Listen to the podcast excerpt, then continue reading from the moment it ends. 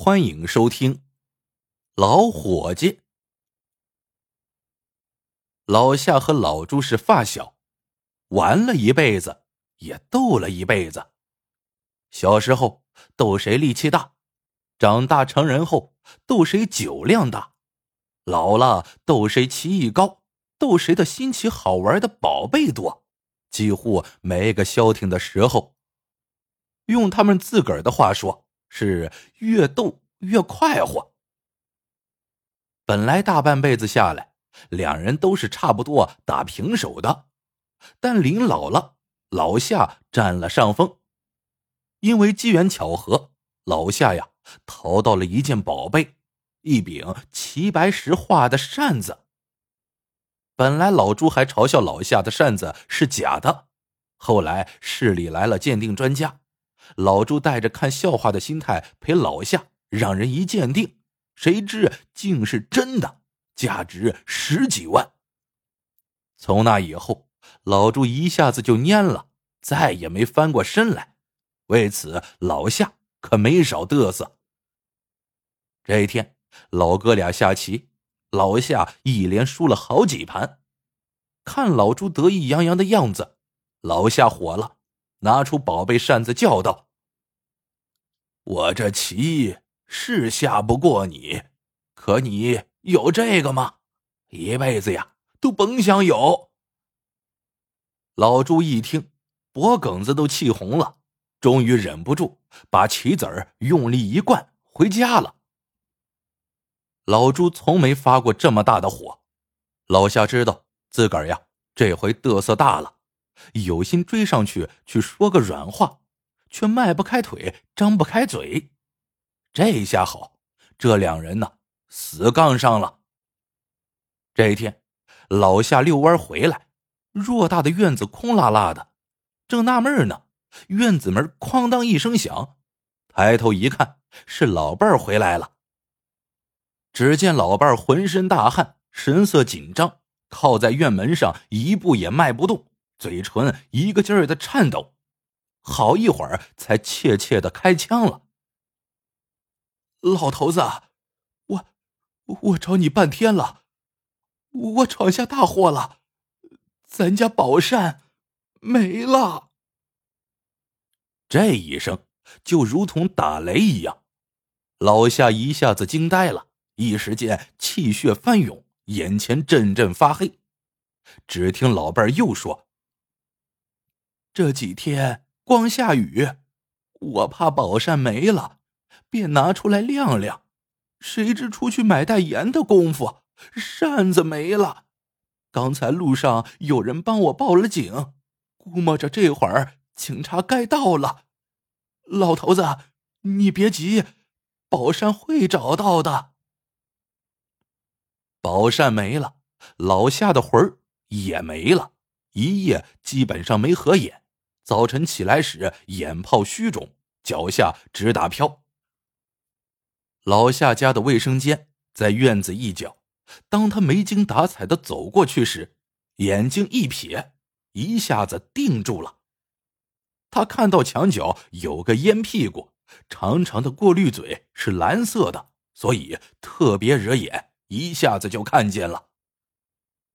此后的两天，老夏大门不出。二门不迈，脸色阴沉的能拧出水来，好像一直在合计事情。老伴儿夏阿婆正担心他不要憋坏了。就在这时，老夏出门了。出门后，老夏直奔老朱家。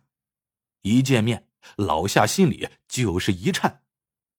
几天不见，一向气色不错的老伙计好像瘦了些。眼圈也是黑的怕人。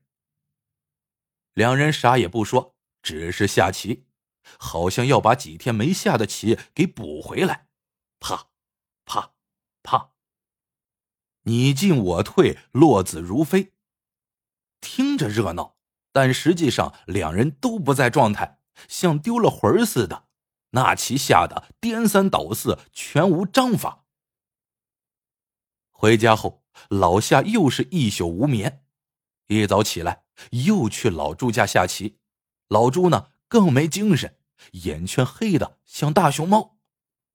而老夏根本没有受凉感冒，却不停的干咳，好像有话要说，却又提不开那壶盖。正有一搭没一搭的下着，村干部领着民警进来了。民警显然还在调查这件说小不小、说大不大的案子。他们只是随便问了几句后就走了。然后老夏看到老朱那因抽烟而发黄的指尖在轻微颤抖。老夏再也忍不住了，他不是为扇子，而是为老朱的身体，便大声说道。我说：“老伙计，来了这么长时间了，你还没给我倒杯茶来。”老朱好像梦游似的哦了一声，进了厨房，拎了水瓶出来的时候，老夏人没了，棋盘上却多了一样东西。那是一本红册子，走近了一看，封面上有五个大字：“无偿献血证。”老朱一下子想起来了，几年前自己生了场大病，急需输血，恰好老夏的血型匹配，就主动献了好多血。事后除了喝顿酒，老夏什么钱呐、礼物的都不肯要。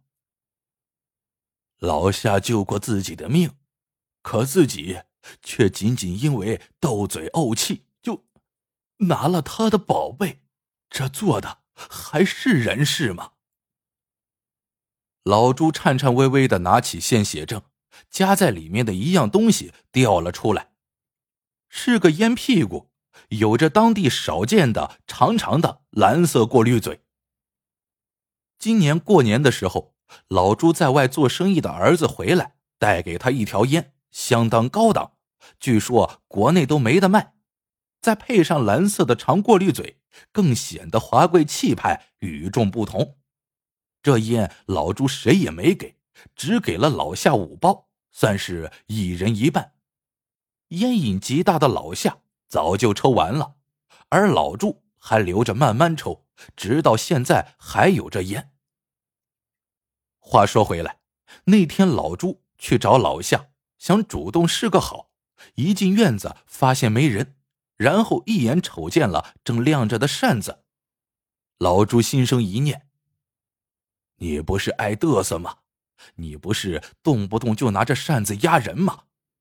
我呀，让你着急着急。”就在神魂动荡之际，老朱把叼在嘴上的烟屁股随手一扔，而自个儿却浑然不觉，眼中只有扇子了。等老朱回过味儿来。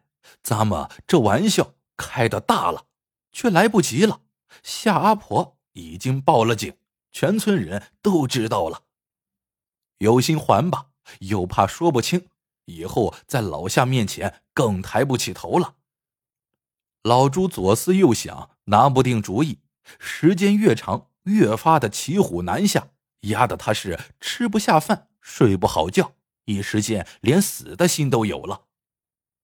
现在老夏把烟屁股送来，就像窗户纸捅破了，明亮亮的阳光哗的一下洒进了心窝里。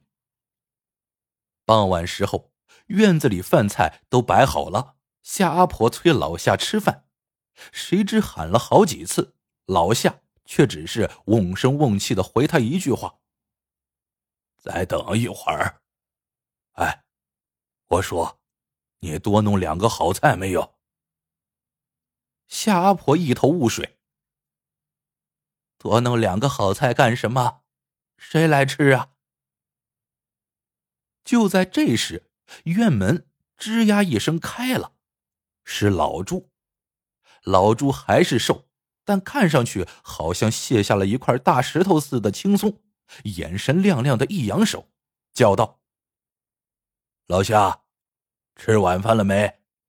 看。”我带了两样好东西，是我儿子孝敬我的一名牌火腿和烤鸭，我一直舍不得吃，你呀一定没尝过。再看老夏，噌的一下蹦了起来，喜气洋洋的叫道：“是吗？那我可要好好尝尝了。看，这是我闺女过年带给我的好酒，今天算是便宜你了。你呀，一定没喝过。”一阵风吹来，满院槐花香。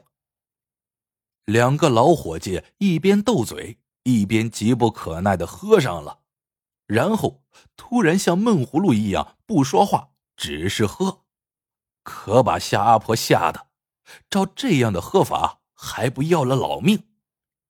可刚止住了这个，那个又大口喝了起来。他正吃惊，老朱忽然长叹一声，抹把脸，舌头硬硬的说道。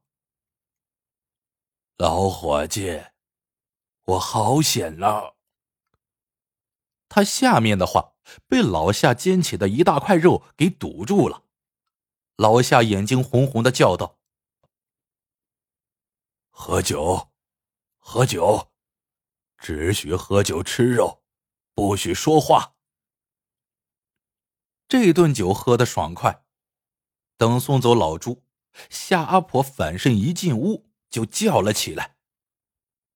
这儿有个小包，不好，肯定是老朱酒喝多了落下的，我得送还给他。老夏嘿嘿笑起来，嘴里喷着浓浓的酒气，说：“你这傻老太婆，送什么送？现在好了，听着，明天就把这老狮子卖了。”管他卖多少钱，必须卖！奶奶的，差点害死人了！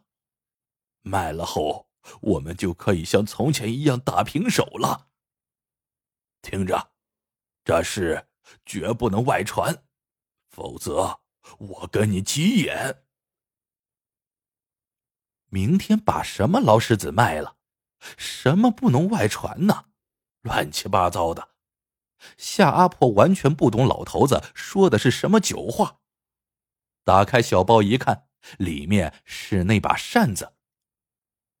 夏阿婆一瞬间什么都明白了，忽然想起一件事情，说道：“老头子，那案子咱还没有消呢，要不明天一大早你去派出所一趟吧。”老夏一听。哈哈一乐，说道：“还等到明天嘞？我昨儿个就消了，说是扇子无意中落在自家橱柜里，后来找着了。”老夏说完，心满意足的倒头就睡，呼噜打的是惊天动地，那个踏实安逸哟。那边的老伙计老朱肯定也是这样吧。好了，这个故事到这里就结束了。